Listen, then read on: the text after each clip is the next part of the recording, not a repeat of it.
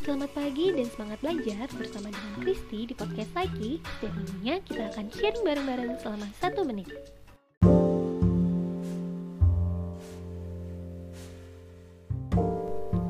Halo Sobat Psyche, gimana kabar kalian minggu ini? Semoga kalian baik-baik aja ya.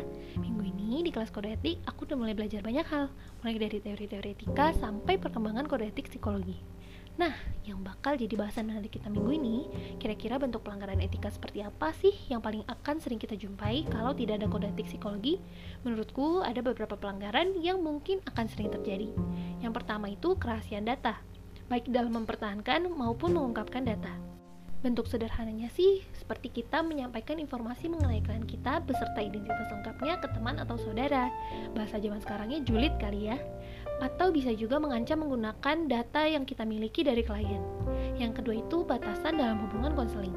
Nah, sebenarnya kan kalau dalam hubungan konseling ini konselor dan klien hanya boleh berhubungan dengan hal-hal yang berkaitan dengan konseling. Tapi kalau misalnya nggak ada kode etik psikologi, bisa aja ada hal-hal di luar itu, kayak misalnya hubungan romantis antara klien dan konselor.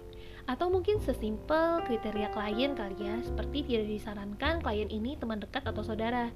Nah, yang ketiga itu penyalahgunaan kekuasaan, yaitu menuntut hal lain di luar kepentingan yang ada karena jabatan yang dimiliki.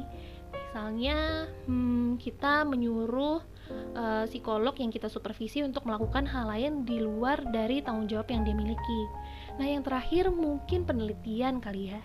Aku kepikiran ini karena banyak juga ternyata hal-hal terkait dengan penelitian yang mencetuskan adanya kode etik psikologi ini seperti kesejahteraan partisipan yang tidak diperhatikan, penipuan terhadap partisipan demi adanya partisipan yang mengikuti penelitian. Ini bahaya banget sih menurutku. Hmm, mungkin itu aja sih yang bisa aku bagiin hari ini untuk kalian. Bye bye sobat Psyche.